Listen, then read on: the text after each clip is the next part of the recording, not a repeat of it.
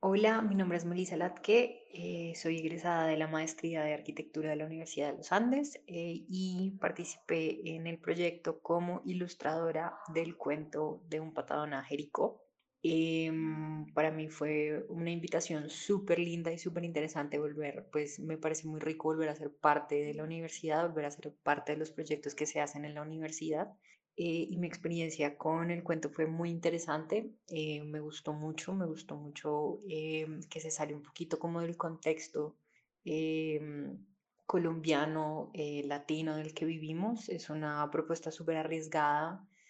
em, y quise, quise plasmar un poco eh, la tristeza y un poco el miedo y la desesperanza que me transmitía el cuento a mí en la ilustración que hice. Eh, fue una oportunidad súper linda de practicar algo que a mí me encanta, que es ilustrar, eh, y de volverme a conectar un poco con la universidad.